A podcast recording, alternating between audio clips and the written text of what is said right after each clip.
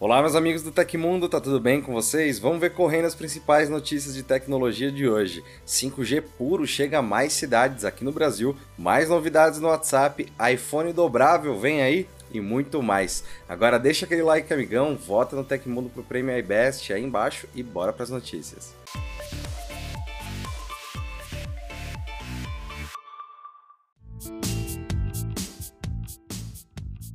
O sinal do 5G puro standalone será ativado nas cidades de Curitiba, Salvador e Goiânia nesta terça-feira, de acordo com a Agência Nacional de Telecomunicações, a Anatel, com a disponibilidade de moradores desses municípios com celulares compatíveis podem ter acesso a conexões mais rápidas e outros benefícios. Além destas capitais, as cidades de Brasília, Belo Horizonte, João Pessoa, Porto Alegre e São Paulo já possuem acesso à quinta geração da internet móvel. Nelas, as estações com a tecnologia ativada operam na faixa de 3,5 GHz, que garante as melhores potencialidades do sinal. Vale destacar que o 5G SA opera na mesma frequência utilizada pelas antenas parabólicas convencionais de banda C. Dessa forma, quem possui o equipamento antigo em funcionamento precisa trocá-lo para evitar interferências no recebimento do sinal da TV aberta. Pessoas inscritas no Cadastro Único para Programas Sociais do Governo Federal, CAD Único, que recebem o sinal da TV aberta nas parabólicas antigas, podem solicitar o kit gratuito de antena digital. O pedido pode ser feito no site da Siga Antenado ou no telefone 0800 729 2404, com o serviço incluindo a instalação do novo equipamento. E quando o 5G estará disponível na sua cidade, depois das capitais paranaense, baiana e goiana, os municípios de Florianópolis, Vitória, Palmas e Rio de Janeiro devem ser os próximos a ter o sinal ativado, até o dia 29 de agosto. Já nas demais 15 capitais, a ativação do 5G puro deve acontecer até o dia 28 de outubro. Você já ouviu aquela frase: os dados são o novo petróleo? Isso é falado porque as informações são mesmo muito valiosas. Se tem valor, precisam de proteção. E é por isso que a Samsung investiu tanto em soluções de segurança ao longo dos últimos anos. Um dos grandes destaques disso é a pasta segura, que permite a proteção extra de aplicativos, arquivos, pastas e dados sigilosos. O uso é muito simples e está disponível desde o Galaxy S8. Quer saber mais sobre isso? Acesse o link aí na descrição do vídeo e confira.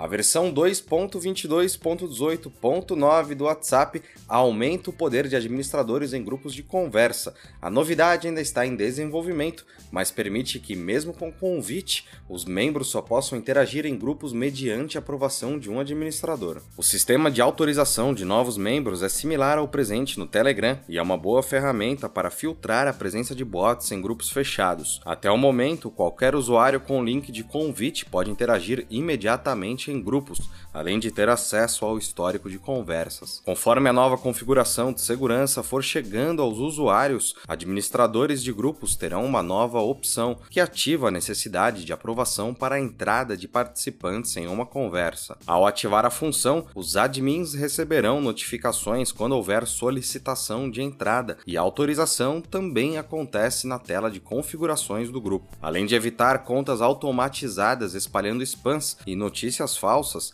isso garante que informações sensíveis não sejam acessadas por qualquer pessoa. A versão que traz essa novidade ainda não possui data para chegar ao público geral. No entanto, ferramentas de segurança costumam ter prioridade em deploys de aplicativos grandes, como é o caso do WhatsApp. O mercado de smartphones dobráveis está a todo vapor, com marcas como Samsung, Xiaomi e Motorola saindo na dianteira desse segmento, porém uma importante companhia ainda não tomou sua fatia no mercado desses equipamentos, deixando aquela dúvida no ar. A Apple não é o tipo de empresa que dá um passo maior que a própria perna no que diz respeito a novas tecnologias e sequer anunciou estar trabalhando em um smartphone dobrável. Porém, uma série de rumores e patentes podem ter confirmado que o futuro do iPhone Flip ou iPhone Fold está em desenvolvimento mas ainda deve demorar a sair. Um dobrável não é um dobrável sem um display potente com as características básicas para fazer isso acontecer.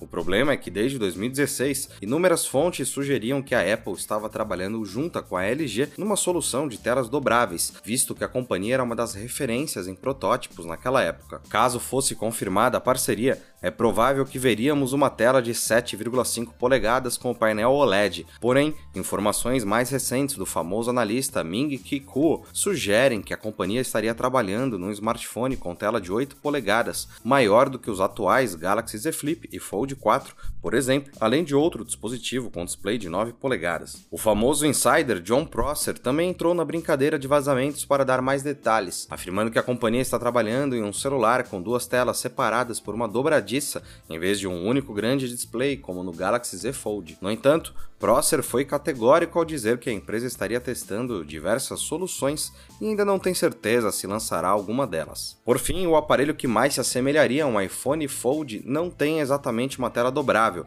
e seria a mais próxima da descrição dada por Prosser.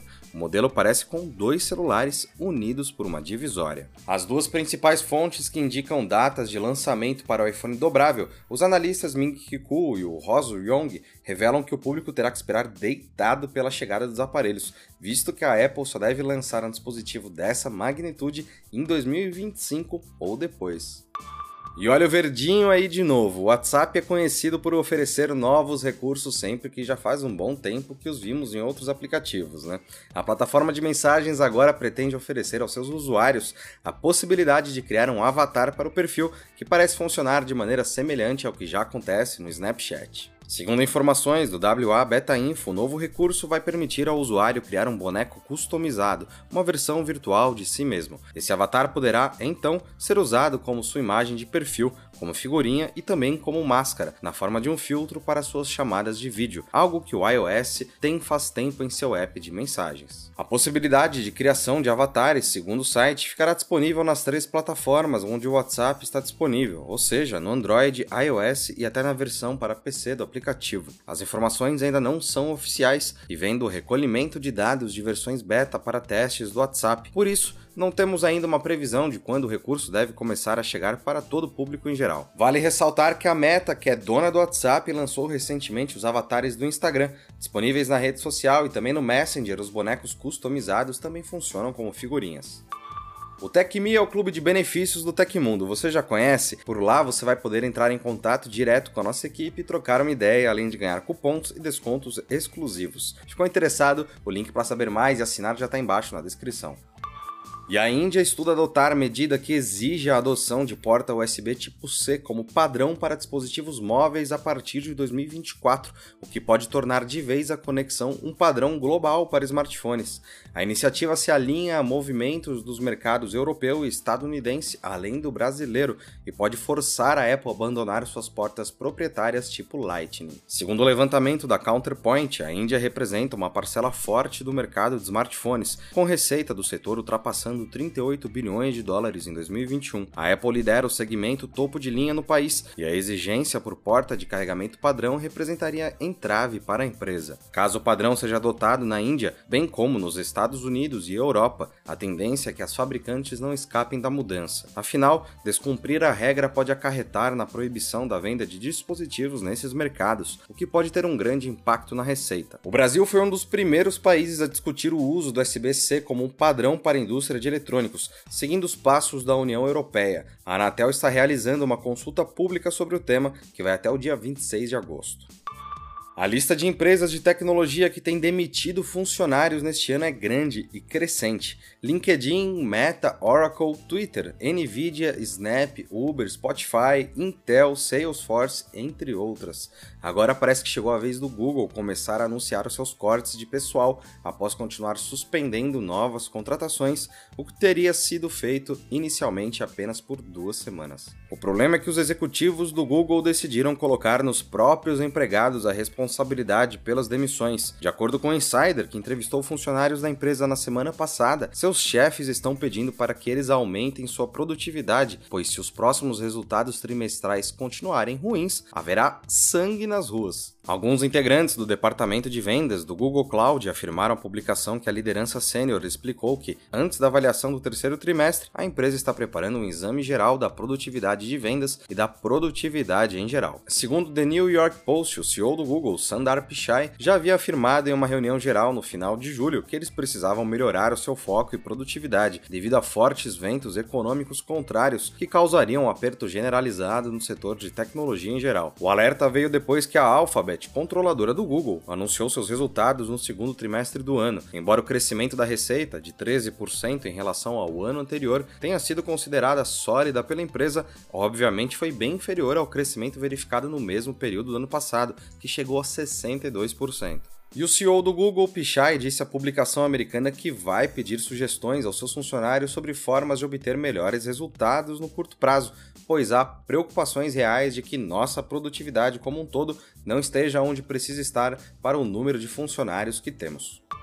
E aconteceu na história da tecnologia no dia 15 de agosto de 1998, após três meses de antecipação, o iMac G3 original foi à venda. O iMac Bond Blue se tornou conhecido por sua caixa colorida, que contrariava a norma da indústria bege. No entanto, também é conhecido por ser o primeiro computador de sucesso comercial a eliminar o uso de portas herdadas e a unidade de disquete. Amplamente criticado na época por não incluir as tecnologias mais antigas, por apresentar apenas portas USB para a conectividade periférica, o iMac ajudou a popularizar o padrão emergente, mesmo em PCs com Windows.